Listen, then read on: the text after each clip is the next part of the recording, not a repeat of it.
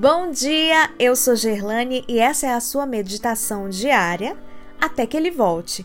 Segunda-feira, 11 de janeiro de 2021. Crescimento em Cristo. Verso de hoje, Efésios 4:15.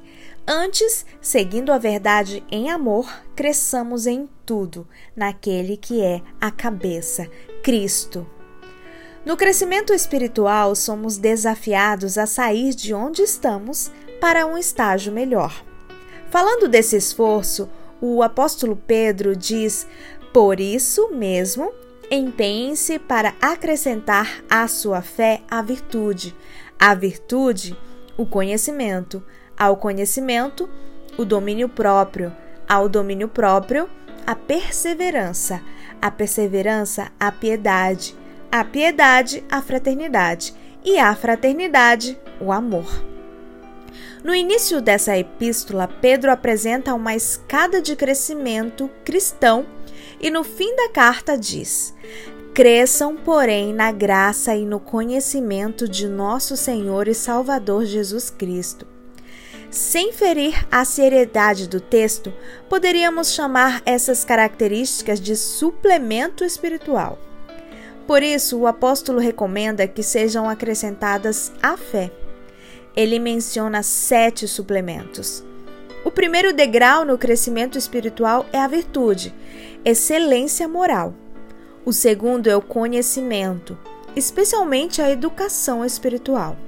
Segue-se o domínio próprio ou autocontrole, a capacidade de conter e dominar nossos desejos, depois do domínio próprio, vem a perseverança, ou seja, aprender a continuar com paciência. A piedade, o amor fraternal e o amor desinteressado são os últimos. Devemos crescer espiritualmente em cada um desses sete degraus. Com essa escada, o apóstolo apresenta outros conceitos relacionados ao crescimento cristão. O primeiro é o poder de Deus. Ele diz: Seu divino poder nos deu tudo de que necessitamos. Vou subir essa escada, vou crescer não pelo meu próprio poder, mas pelo poder de Deus.